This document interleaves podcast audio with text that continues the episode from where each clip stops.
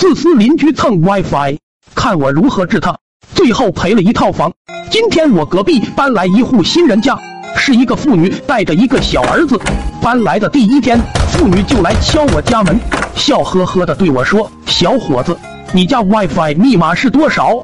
借我们用几天？”我愣了一下，想起看过不少段子，千万不能借 WiFi 给邻居，否则都没有什么好下场。于是客气的说道：“不好意思，我家 WiFi 网速慢。”只能一个人用，多一个人用就会卡。没想到妇女立马就哭这个脸，声泪俱下的说：“我们家小儿子要上网课，一天都不能耽误，我们就用几天，过几天自己家装上网就不用了。”让我行行好，我这人心软，一见这情形，想着这位妇女也不像是个不讲理的人，说不定真是给他的小儿子上网课用呢。于是便告诉了这位妇女我家的 WiFi 密码。刚开始确实没什么影响，网速也依旧正常。我想，看来这邻居人还不错，挺实在。就这么过了三天，这天我在家里改一个方案，正用着电脑，突然网速变成了龟速，连网页都打不开了。赶紧查一下，发现我家 WiFi 不知道什么时候连上了七个设备。一气之下的我修改了 WiFi 密码。结果没过一分钟，我家就响起了砸门声。没错，是砸门，不是敲门。我打开门一看，发现是隔壁的小孩。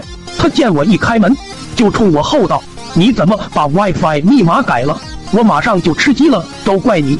原来他正连着我的 WiFi 在打游戏。我还没来得及说话，那位妇女和不太像是孩子父亲的一位中年男人出来了。妇女说道：“我家电视看不了了。”是不是你把 WiFi 密码给改了？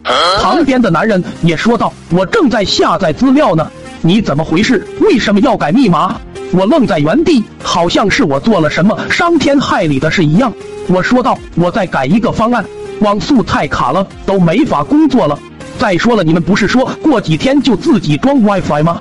听到我的话，那位不像是孩子父亲的中年男人脸一变，说道：“用你几天 WiFi 怎么了？”用你 WiFi 是看得起你。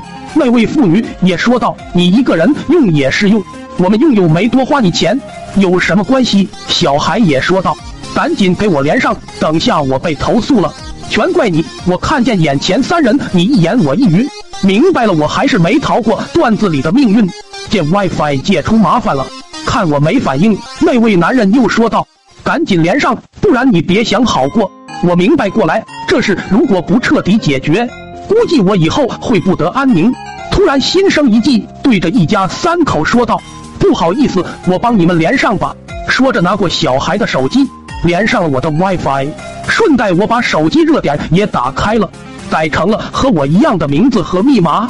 看我妥协了，三人哼的一声就回去了。我回到家，立马改了 WiFi 名字和密码，接下来就等着看好戏了。他们具体的下载了多少东西？